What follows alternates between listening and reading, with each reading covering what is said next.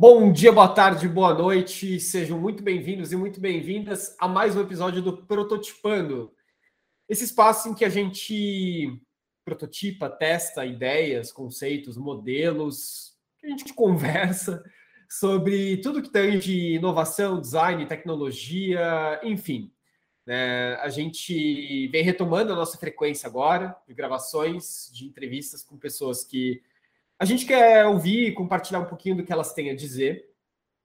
Uh, bom, meu nome é Pedro Piovan, sou fundador da Ensaio e por alguns erros de alguns critérios uh, me colocaram aqui como host desse, desse podcast. Hoje eu conversei com o Bruno Lacerda, ele é um dos mais novos top voices do LinkedIn, né, uma coisa que ele diz bastante, e redator freelancer também para várias empresas. O Bruno, ele, ele tem um trabalho muito interessante no LinkedIn, em que ele usa essa rede que entre aspas é profissional, para provocar essa realidade corporativa que a gente vê, e, enfim, com muita reflexão, super relevante, muito humor.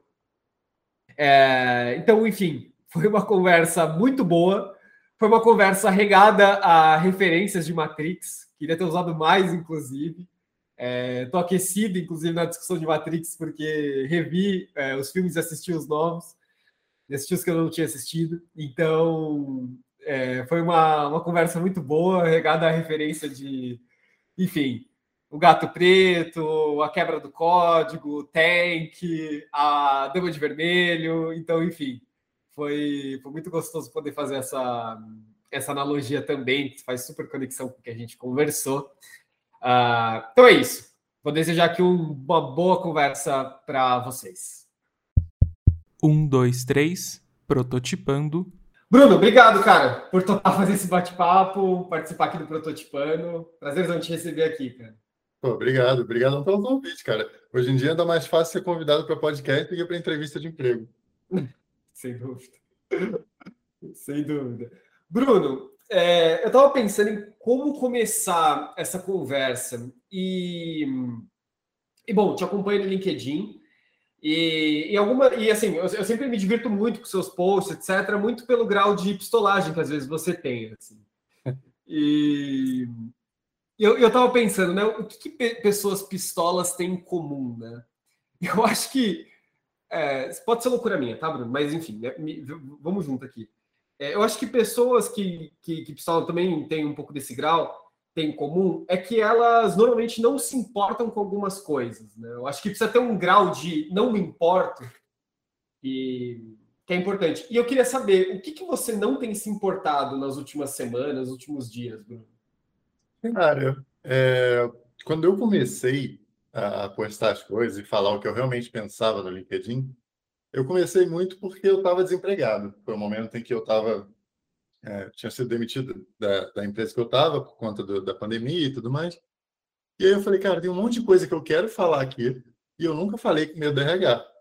Aí eu falei, ah, já estou na rua, já, já perdi o emprego, já não tem mais o que ter medo, vamos embora, né? Porque eu via a galera, eu via dois mundos, né? A galera falando o que realmente pensa no Twitter e a galera falando o que quer que o chefe leia no LinkedIn. Eu falei, cara, não, eu preciso trazer o, o Twitter aqui para dentro, eu preciso que as pessoas vejam que não está tudo bem.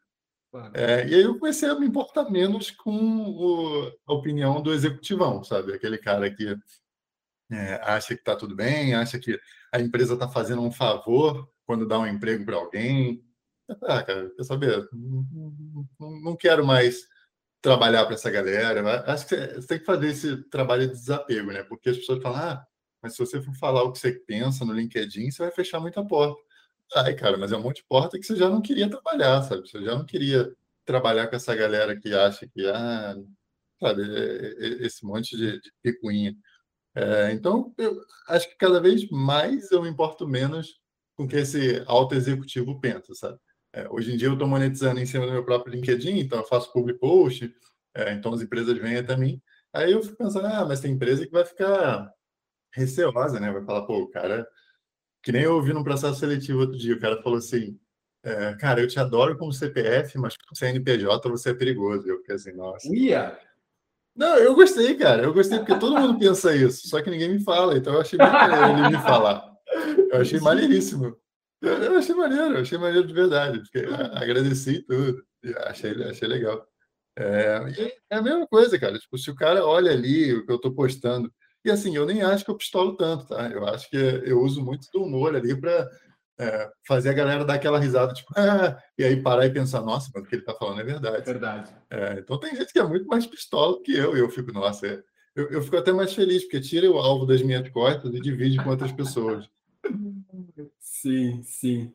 É, cara, assim, putz, no final das contas, né, Bruno, não sei se você concorda comigo, mas acho que já passou do tempo da gente falar real, né, cara, assim, puta. Cara, passou e passou muito, passou demais. É, toda essa parada. É... Vou te dar um exemplo. É, quando eu fiquei desempregado lá da primeira vez, eu fiz um post, né?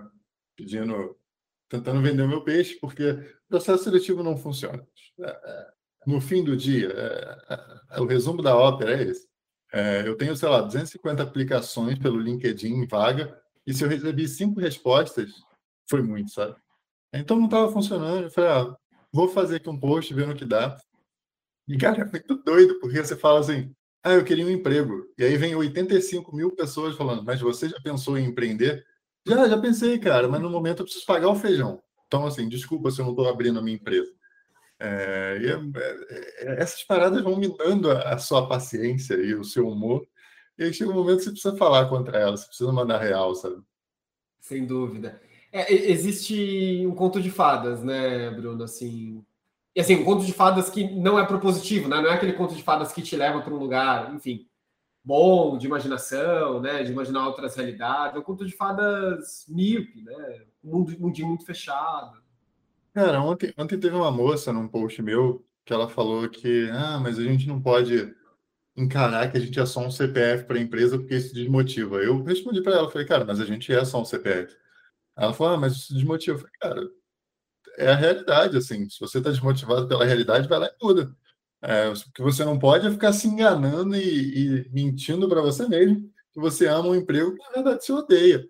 E eu acho que é isso que muita gente faz, sabe? Tipo, aquela coisa do, ah, você tem que amar o que você faz. Cara, não tem. Você não precisa nem gostar do que você faz para você ser bom, sabe?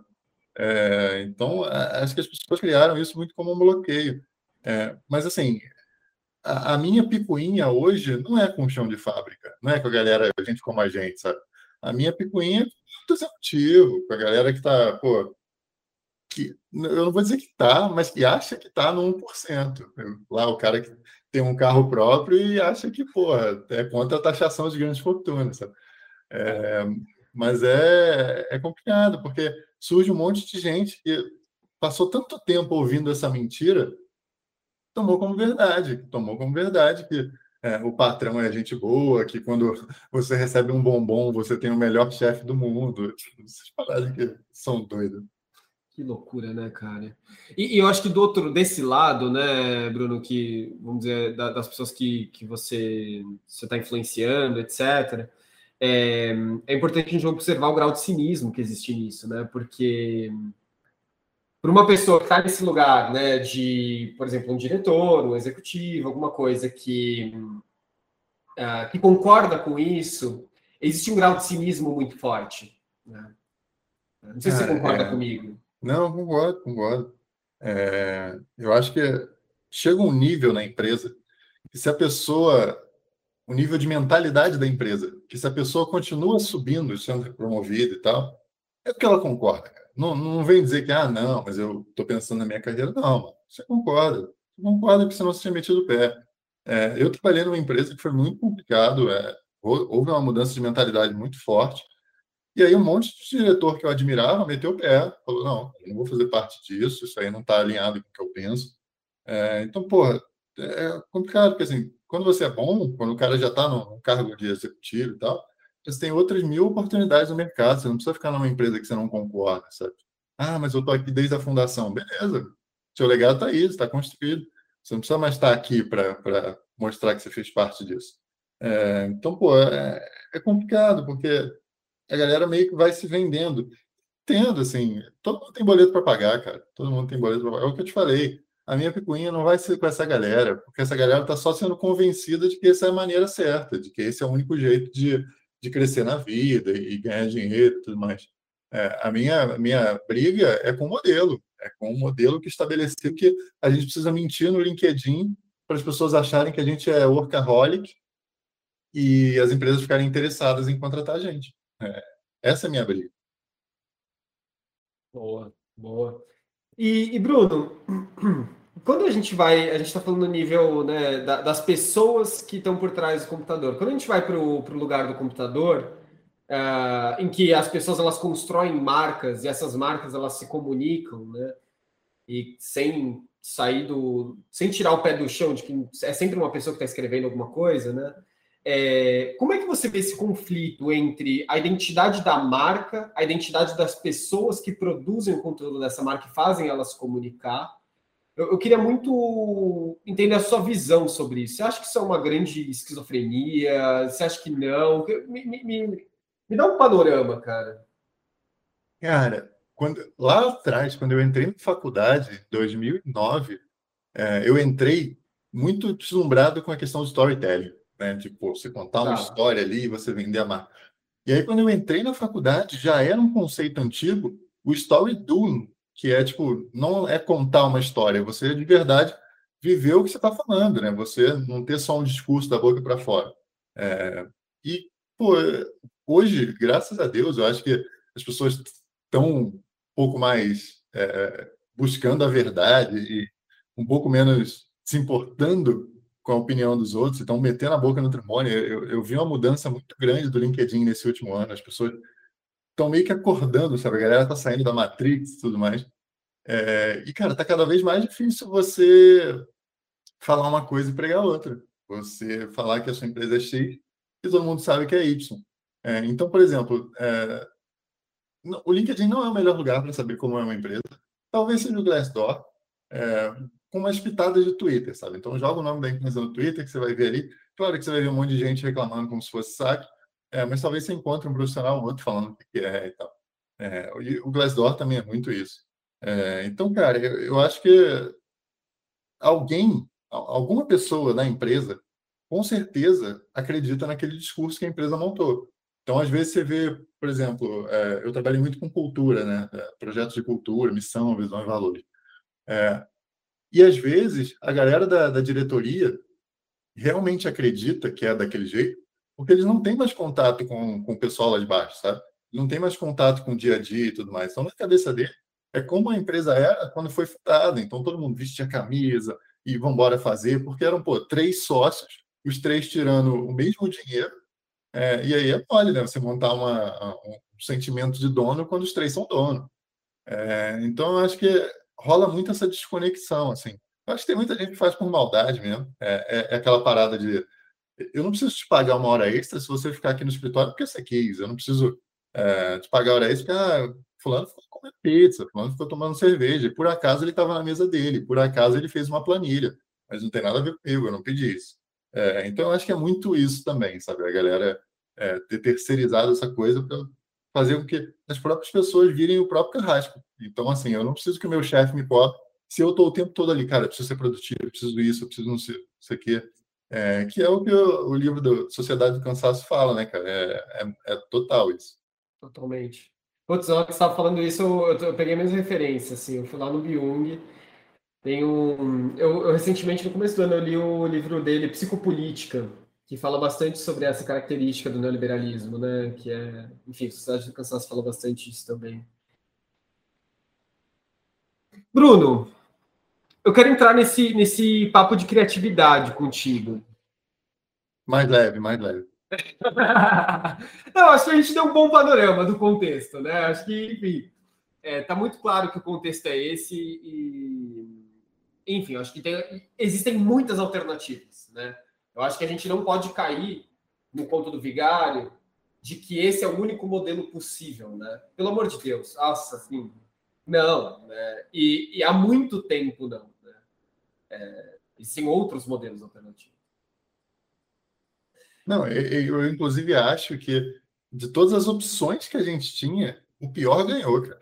Porque é um modelo muito zoado, não tem como. sim, sim, sim.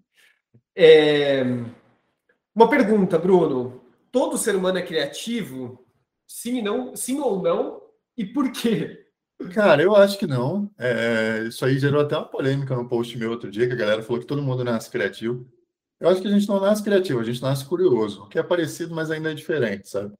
É, porque curiosidade é você olhar para o mundo tentando entender como as coisas funcionam e tentando dar significado para as coisas.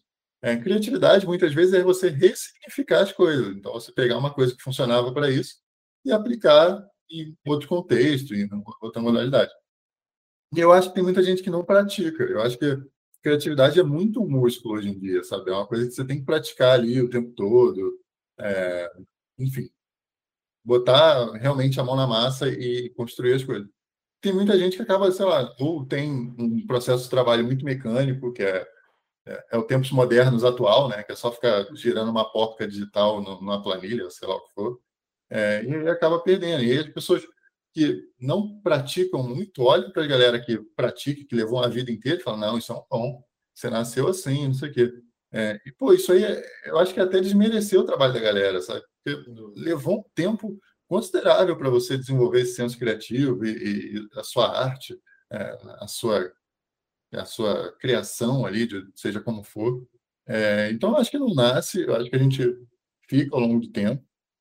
É, tem pessoas que têm mais liberdade para praticar do que outras.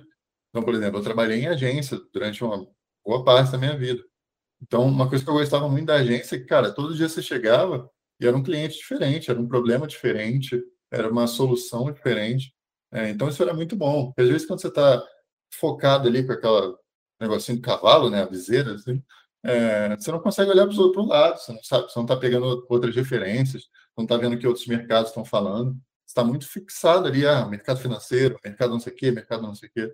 É, e, pô, pegar esse leque de, de outras coisas, seja a série que você viu, o livro que você leu, é muito importante para você é, ressignificar as coisas que está fazendo, sabe? Às vezes tem um jeito melhor de fazer essa planilha, às vezes tem um jeito melhor de fazer esse pagamento, de gerar aquela é, pagamento da, da, equipe, seja lá o que for.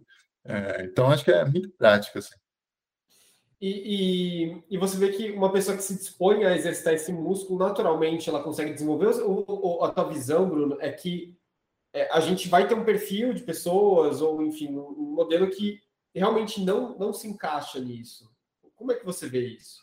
Cara, eu acho que tem gente que ficou engessada por muito tempo, então acaba perdendo a mobilidade como um todo, sabe? Então, é, vai ter gente que, pô, vai ter que vir de desfazer anos de condicionamento, sei lá, o cara tem 50 anos de, de planilha. É difícil o cara chegar e abrir um PowerPoint da vida e fazer uma arte. É, é totalmente compreensível.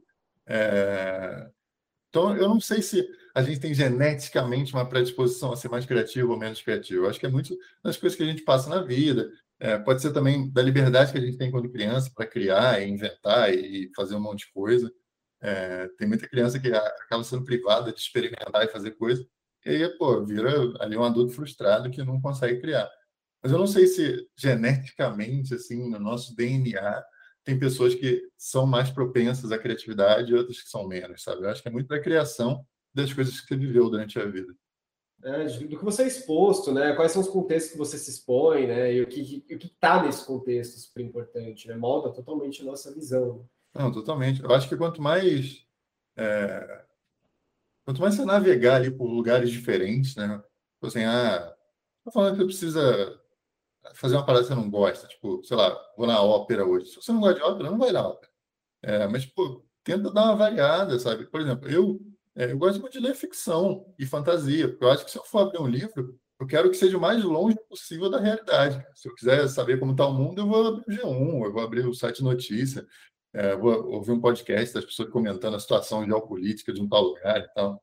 É, então, eu, quando eu abrir um livro, quando eu vou ler um quadrinho, eu quero sair daqui, sabe? quero, pô, me tira daqui, pelo amor de Deus, que eu não aguento mais a, abrir comentário e ver gente falando besteira.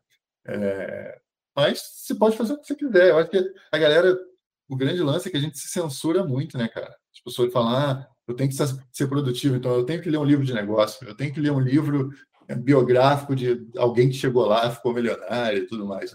Sendo que na maioria dos livros biográficos, dificilmente o cara conta que era filho do, de um dono de é, mina de diamante, sabe? É, então é complicado. Você vê ali o livro e fala, pô, fulano veio do zero. Zero nada, pelo amor de Deus. É, muita gente já vê, pô, cheio de dinheiro no berço, dormir em nota de 100, sai dessa. a gente não pode ser ingênuo, pelo amor de Deus, não dá para ser ingênuo.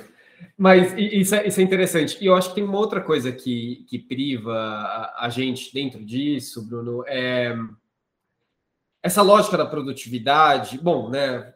Puta, difícil isso, porque a, a, estrutura que a gente vive é uma estrutura em que ela consegue produtizar qualquer coisa, né? Então fica muito fácil você produtizar, né? E até as coisas que não eram para ser produtizáveis e elas vão contra a produtização elas viram produto. Né? Eu pego muito, sei lá, o movimento punk, né? Cara, o movimento punk era um movimento totalmente avesso ao produto, né? E aí foi lá e virou mais um. Então, fica muito fácil a gente enganchar nessa lógica de que para ser criativo a gente precisa produzir algo. E aí vem o termo, né, ócio criativo, lá do Domênico de Masi, e vira um, uma tarefa, né? Vira uma tarefa você ser ocioso. Né? Eu, eu, já vi muita gente se perdendo nisso, cara. Não sei se você viu também, mas assim. Não, eu preciso ser ocioso. Eu preciso ser ocioso. Gente, não, calma, assim. você não precisa nada, né?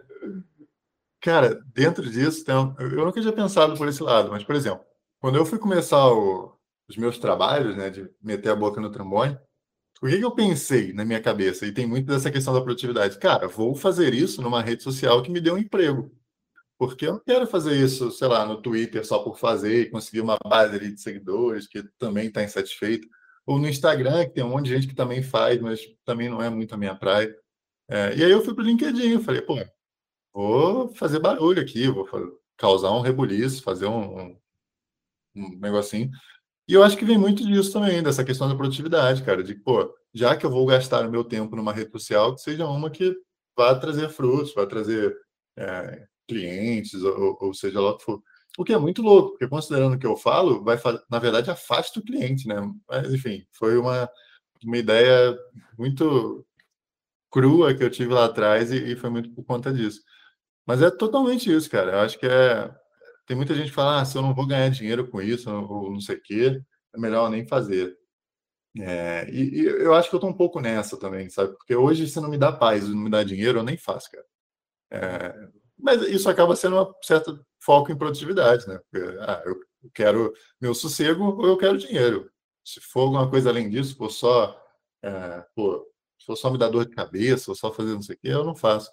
É, então, eu, eu acho que dá para a gente virar isso a nosso favor, sabe? O grande lance é você não focar muito na produtividade é, para deixar outra pessoa rica. É, essa é a parada que, que me deixa maluco, sabe? Do, ah, não, vou vestir a camisa da empresa, vou ficar até altas horas aqui, porque a minha hora vai chegar. Não vai, bicho, não vai.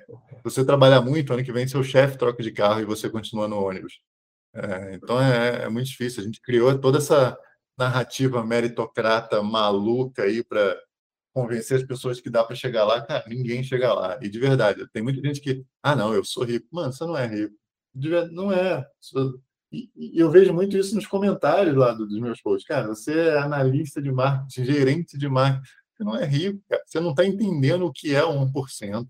Você está muito mais perto de amanhã não ter o que comer do que amanhã estar tá comprando um jatinho. E, você, e as pessoas não entendem isso. As pessoas não entendem que o modelo está errado. É, então, é, é isso que me deixa complexado, porque eu preciso convencer esse cara de que ele não está bem, ele também está na merda, igual todo mundo. É, mas ao mesmo tempo, se eu, se eu faço esse cara acordar, se eu faço esse cara entender o problema, o cara vai ficar deprimido. O cara vai Sim. ficar aí, pô, não quero mais trabalhar, não quero mais ser produtivo, não quero mais fazer nada. É, então é muito uma faca de dois gumes, sabe? Você fala isso, Bruno? O, eu tô lembrando do. Eu entrevistei o, o Chavoso da USP, o Thiago, aqui. E ele, e ele assim, ele, acho que a gente ficou uns 20, 30 minutos falando exatamente sobre isso. Fala assim: peraí, vamos se sintonizar. Você não é, não, não é a pessoa, você não é a pessoa que eu quero taxar, né? Primeira coisa. Se você ganha os seus 30, 40 mil, você não faz parte desse 1%.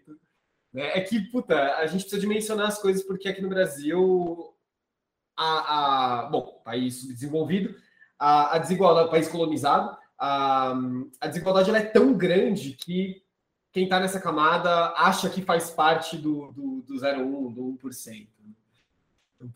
Para quem está ouvindo e, se interessa, eu recomendo ir para o Chavoso da USP, episódio 20, 30, alguma coisa assim, que a gente falou bastante sobre isso. E então, mas esse negócio de produtividade, Bruno, eu, eu tenho uma, uma ideia. Eu acho que a produtividade que é focada em resultado é burra, que é mais ou menos isso. Então, não, vou produzir aqui para ganhar o meu dinheiro. Cara, às vezes esse dinheiro não vai valer a pena. Talvez isso seja burro. É... E eu vejo que a produtividade que faz sentido é aquela que busca valor. E aí a gente deixa isso um pouco mais amplo, porque a próxima pergunta é: então qual que é o valor que você quer atribuir a isso? Né? É o valor de paz, sossego, uh, pagar as contas, pagar as contas sobrar um dinheirinho, né? Aí eu acho que a gente deixa o espaço um pouco mais amplo para que as pessoas carreguem de sentido. E aí, às vezes, vai fazer sentido ser produtivo e às vezes não vai fazer sentido, né?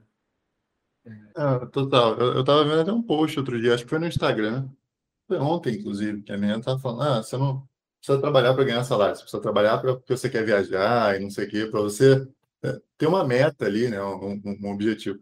Cara, eu, quando eu comecei, na minha cabeça, eu botei assim, cara, eu eu estou fazendo muito public post, né? E aí o que eu pensei é o seguinte: post no LinkedIn é uma coisa que eu já vou fazer.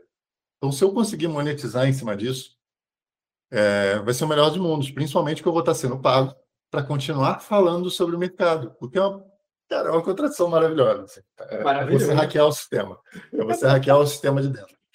É, e aí eu encontrei uma maneira de monetizar e, e, conseguir pagar minhas contas enquanto eu mantenho essa, esse dedo na ferida do mercado, sabe? Que é, é, é muito bom. A minha proposta de valor sempre foi essa, quando eu comecei o LinkedIn. Cara, eu quero incomodar o patrão. Eu quero incomodar o CEO, o founder, o cara que acha que, pô, é, é um deus, é, aquela galera que fala que é muito difícil empreender no Brasil.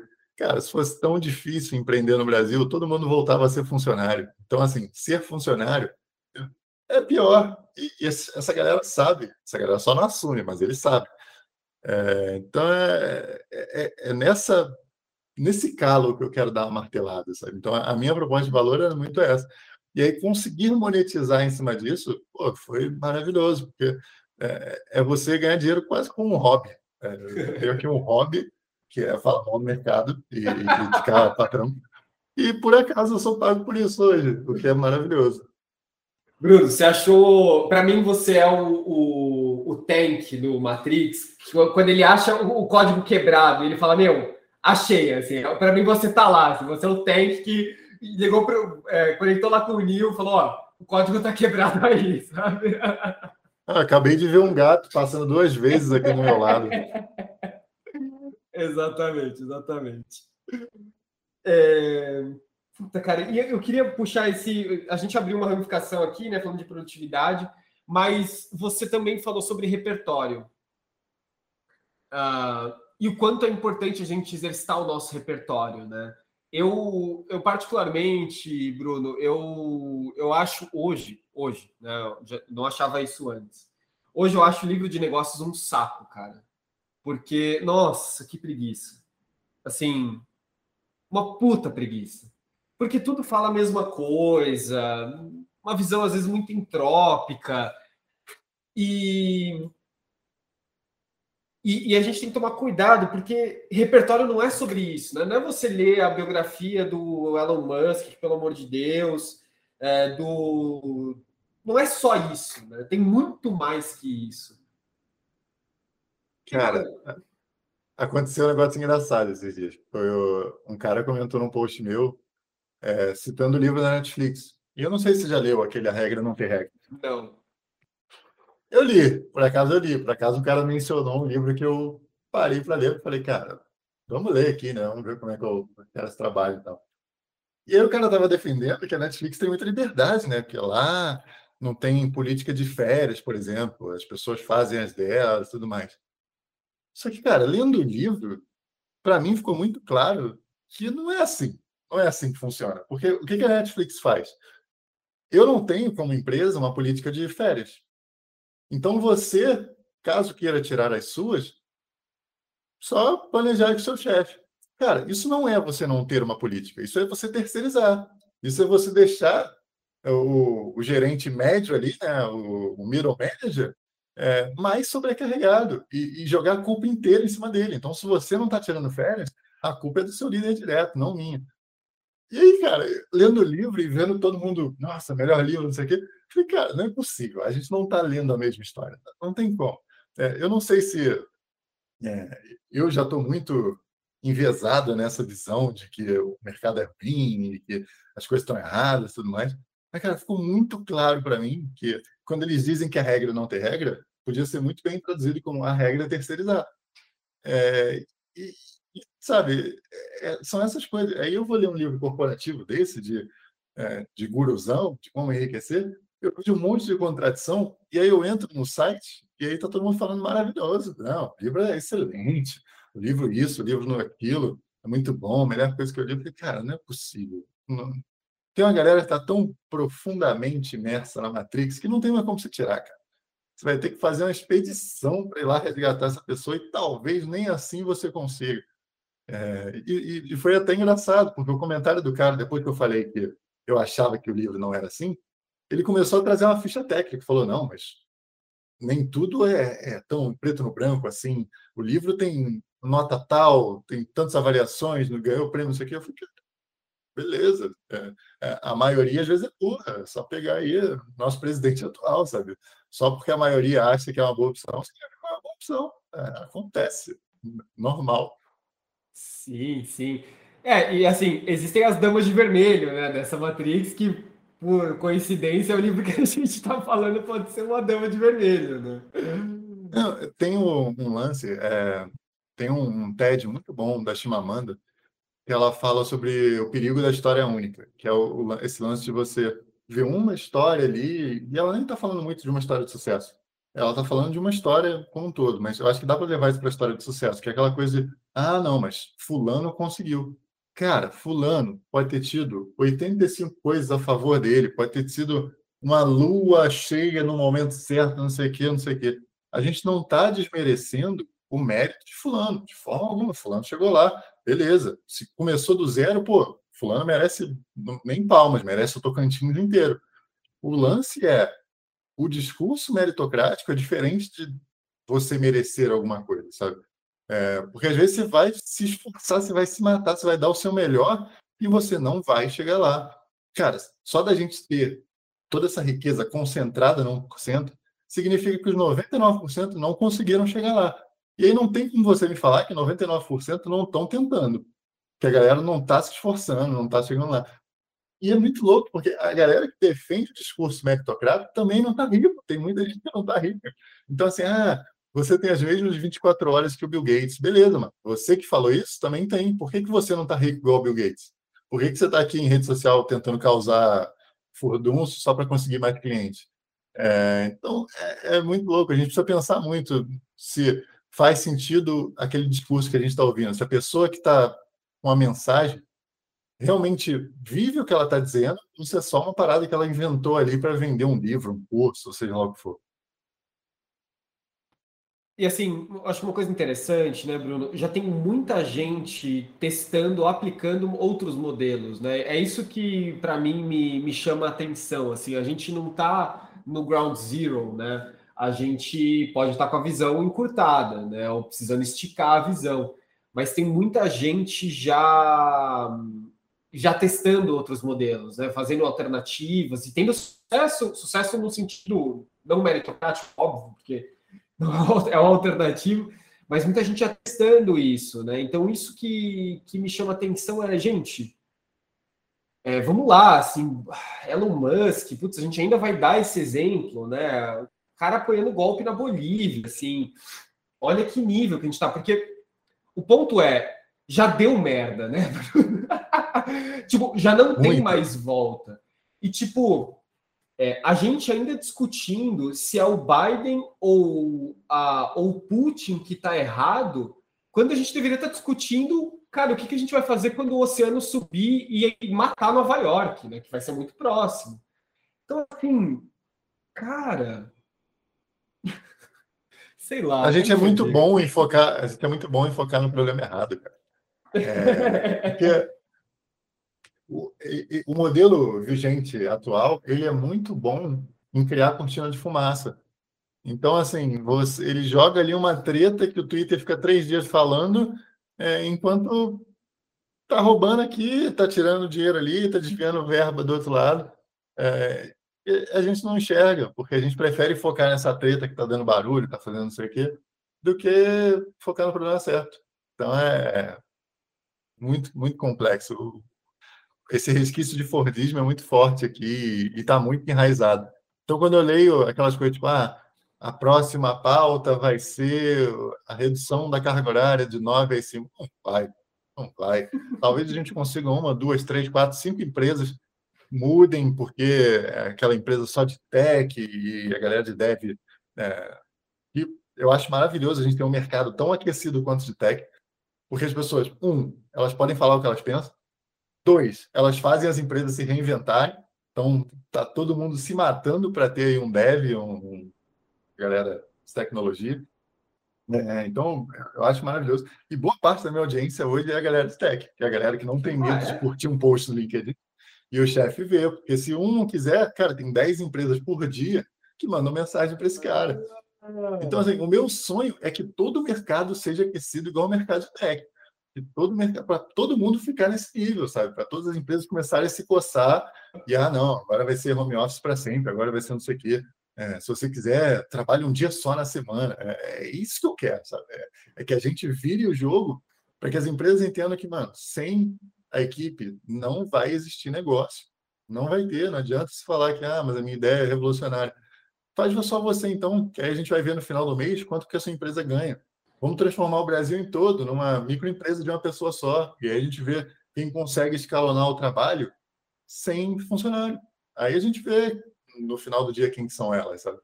Hum. É, e eu acho que a gente está longe disso, sabe? É só uma coisa que às vezes eu deito e encosto a cabeça no travesseiro e falo, putz, mas e se? É, mas eu acho que a gente está muito longe. Bruno, cara, para a gente fechar o nosso, o nosso papo, gostei disso, hein, cara? Gostei dessa análise que você fez sobre o mundo de tecnologia. Que de fato, galera, não precisa ter medo, né? Nesse, nesse escopo, né? Nesse escopo coisa, curioso. Bruno, me fala uma coisa, cara. Eu faço essa pergunta para todo mundo que passa aqui como uma, uma vontade de ressoar uma pessoa que eu admiro muito, que já, já faleceu, inclusive, Antônio Bujanra, programa fantástico. E ele sempre perguntava no final das entrevistas dele, é essa pergunta que eu te faço. O que, que é a vida, Bruno Lacerda? Nossa, essa é muito profunda, cara. Cara, é, eu não sei se você já reparou, mas eu sou um cara meio pessimista, né? E aí, o que, que acontece? Eu acho que a gente está ali nos últimos minutos já do, do reloginho do, do apocalipse. Acho que é, a humanidade só, só. A gente tem tantas opções que a gente só está com dificuldade para escolher qual vai ser o nosso fim. É, então, para mim, cara, a vida é você aproveitar aí, fazer suas viagens, ganhar seu dinheiro e, e, e, eu entendo muito assim, quanto mais dinheiro você conseguir trabalhando menos, melhor. Que aí você vai ter mais tempo de viver, fazer suas coisas e tal. É, eu, eu, comecei a fazer os públicos por conta disso, cara. É, pô, eu ganho fazendo ali uma parada em 15 minutos, o que eu não ganharia em um mês numa empresa. Então é, é isso que eu quero, sabe? Eu quero jogar meu videogame, eu quero comprar petisco para minha cachorra, sabe? Dar uma vida de princesa para ela e tudo mais. Então, para mim, a vida é isso, cara. Pegar aí esse, essa coisa que por tanto tempo está regendo a nossa vida, que é o dinheiro, e botar para trabalhar para gente. E aí eu não estou falando para fazer investimentos loucos aí com, com day traders, cara. Botar para trabalhar para gente viajando e fazendo não sei o quê. Porque logo mais tudo acaba. Então, pô, recolha o máximo que você conseguir, faça o máximo de coisas que você conseguir e vai viver. Boa, bom demais. Bruno, é, para quem se interessou em saber mais sobre você, o que você fala, ou para quem quer fazer um público contigo, dá o caminho das pedras aí. Como é que as pessoas te acham? Cara, é só me procurar no LinkedIn, é Bruno Lacerda, não tem como errar, porque é uma cabeça flutuante num fundo amarelo. É, aí lá no meu perfil tem uma paradinha de frila, se você abre meu perfil logo no topo, assim, tem um negocinho de frila, é, laranjinha, frila de redação, social media, não sei o que, não sei o que. E aí, se você clica nele, ele dá um drop down lá para as minhas experiências. e na primeira experiência já tem o, o Media Kit. Então, se você quiser anunciar, se você quiser bater um papo, se você quiser falar mal da sua empresa, tem muita gente que fala, meu inbox está sempre aberto para essas três coisas. Então, é só me achar lá e bora trabalhar junto. Muito bem, fechamos assim a nossa conversa de hoje. Eu espero que essa conversa tenha te influenciado sobre Matrix e tenha te, é, tenha te influenciado a assistir o, os filmes do Matrix, caso você não tenha assistido, ou reassistir, caso você já tenha visto. Uh, eu tenho aqui duas dicas. A primeira delas é: eu citei aqui o podcast, o episódio com o Chavoso da USP. Vale dar uma olhada lá se você se interessa por essa discussão sociológica do que tem o mundo do trabalho. Tiago, uma pessoa esclarecida em relação a isso. Uh, e também uh, uma outra pessoa incrível que fala sobre isso é o Preto Zezé. Se você tem interesse em se aprofundar nesse contexto mais global uh, e também social do que tem o mundo do trabalho, não só isso, né? É, de todas as influências que ele tem. Então, conversa com o Preto Zezé foi incrível também. É uma conversa que eu guardo com, com muito carinho. Então, se você ainda tem um tempinho aí na sua louça, ou no, na, na sua faxina, ou o que mais você faz ouvindo prototipando, é, dá um pulo nesses episódios, acho que pode valer muito a pena. Beleza? É isso, pessoal. Um grande abraço para vocês e a gente se vê no próximo Prototipando. Um abraço!